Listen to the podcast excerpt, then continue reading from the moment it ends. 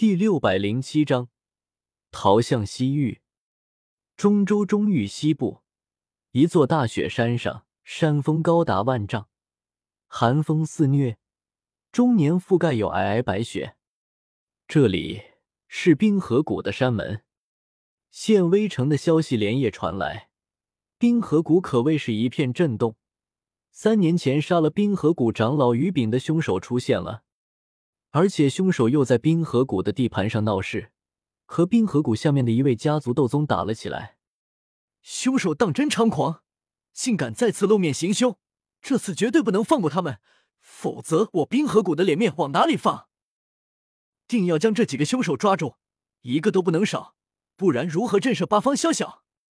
恐怕以后谁都敢来我冰河谷闹事。对，当速速出击，派出长老赶往县威城。绝不能让凶手逃了。冰河谷议事大堂内，众长老义愤填膺。面对屡次三番挑衅冰河谷的贼人，谁都没有好脸色，这是在落整个冰河谷的面子。大堂内，一个高寿长老目光闪了闪，拱手说道：“谷主，县威城的消息有延迟，现在再派人去县威城，恐怕凶手已经离开，有些不妥。”寒冰堆砌的宫殿尽头，屹立着一尊庞大的王座，通体由大陆罕见的万年玄冰打造，颜色冰蓝，通体晶莹透彻，比最好的蓝宝石还要美丽十倍。玄冰王座上坐着一位白袍男子，看那面容竟格外年轻，不比那蓝叶大上多少，但眼眸真和中却流露出几丝沧桑气息。此人正是冰河谷谷主冰尊者。冰尊者沉默的躺在玄冰王座上，闻言头颅微动，瞥了眼那高寿长老。冰原长老有何见解？被称为冰原的高寿长老神色一阵激动，从两侧快步走到大殿中间，恭敬下拜：“谷主，县威城位于我冰河谷势力范围西部边缘，凶手若是往西南北这三个方向逃窜。”都会进入我冰河谷领地的腹地，收为不至。所以只要凶手不笨，一定会往东方逃窜，逃往中州西域。请谷主派一支人手提前赶往中州西域，从那边拦截住凶手。冰尊者微微颔首，目光看向下方一位须发皆白的白袍老者。天蛇子，你带三位长老去中州西域边界，负责拦截凶手。天蛇子手握一根白玉蛇头拐杖，周身没有一丝能量外泄，看上去就像是一个寻常老头。此刻微微低头，是丁尊者。天难子，你带三位长老前往县围城，负责追击凶手。天难子同样是一个老者，满脸皱纹，年龄极大。是谷主。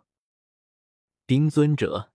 传令冰河谷所有城池，全力搜查凶手，一有情况立刻上报。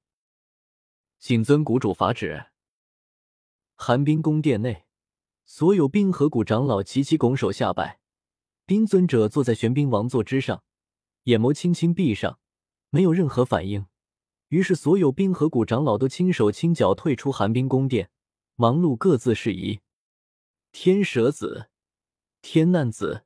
两位冰河谷资历极老的长老，带着各自人手飞出大雪山，扑向茫茫山下，去势汹汹。县威城外，月色依旧。听完童家老祖的解释，我和小医仙面面相觑，都没想到忽然遇袭，竟然是因为三年前的一件往事。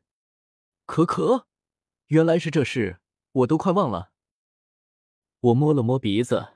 有些尴尬的嘀咕道：“冰河谷也真是的，不就杀了他们一个长老吗？这都三年了，至于这么记仇吗？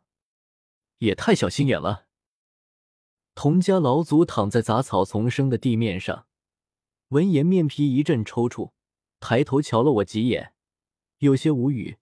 那可不是什么小弟子，而是一位长老，一位斗宗强者。对冰河谷这样的大势力来说，一位斗宗长老也是极为重要的，是中流砥柱，怎么可能放任别人杀害而不闻不问？这样的大仇，别说是三年，就是三十年、三百年，只要冰河谷没有覆灭，他们也会一直追究下去，绝不轻饶。那个阁下，该说的老夫都说了，你们能放了老夫吗？童家老祖可怜巴巴的望着我，尽量让自己显得可怜。蝼蚁尚且偷生，他自然也不想死。我冷眼看着他，每个人都要为自己做的决定负责。既然敢偷袭我们，自然要做好死亡的准备。我们之前的约定可不是这个，你说了，我就给你一个痛快。我眼中闪过一抹寒芒，还不等童家老祖反应过来。已经一直点在他眉头，斗气迸发，洞穿了他的颅骨，连灵魂也一并被搅碎，身死魂灭。小医仙有些担忧，想起了三年前被风雷阁追杀时的场景。纳兰叶，冰河谷比风雷阁还要强大许多，我们现在该如何是好？我也一阵头疼，什么大场面我没见过，曾经和风雷阁正面硬杠过。与八阶魔兽照过面，见过尊者渡斗圣劫，可为什么一碰上冰河谷这种大势力，还是有一种无力感？妈的，我都这么厉害了，难道这回还得逃跑？我扪心自问，发现确实还得逃跑。冰河谷是有尊者坐镇的，一旦冰河谷尊者出手，我根本毫无还手之力。可逃跑也太憋屈了。看来组建自己的势力已经近在眉睫。监察左部太弱小，在纳兰帝国还能作威作福，在中州狗屁都不是。萧炎曾经以星陨阁为骨架，组建了天府联盟与魂殿抗衡。看来等我找到萧炎，救出药老后，也可以着手组建一个势力联盟，并且争取获得这个联盟的主导权，坐上盟主的宝座。不过，组建联盟的事情太过遥远。目前还是得先逃命，在冰河谷手中活下去，不然一切都是空想。我翻手从那戒中取出中州全域地图，略一查看后，不免庆幸一声：还好童家老祖眼睛够贼，及时发现了我们。我们现在还处于冰河谷势力边缘，否则等我们稀里糊涂一头钻进冰河谷领地腹地，到时候四面是敌。想逃都没法逃。现在看来，其他三面都是冰河谷的势力范围，我们只能打道回府，重新回中州西域，这样才能甩开冰河谷。我看着地图叹道。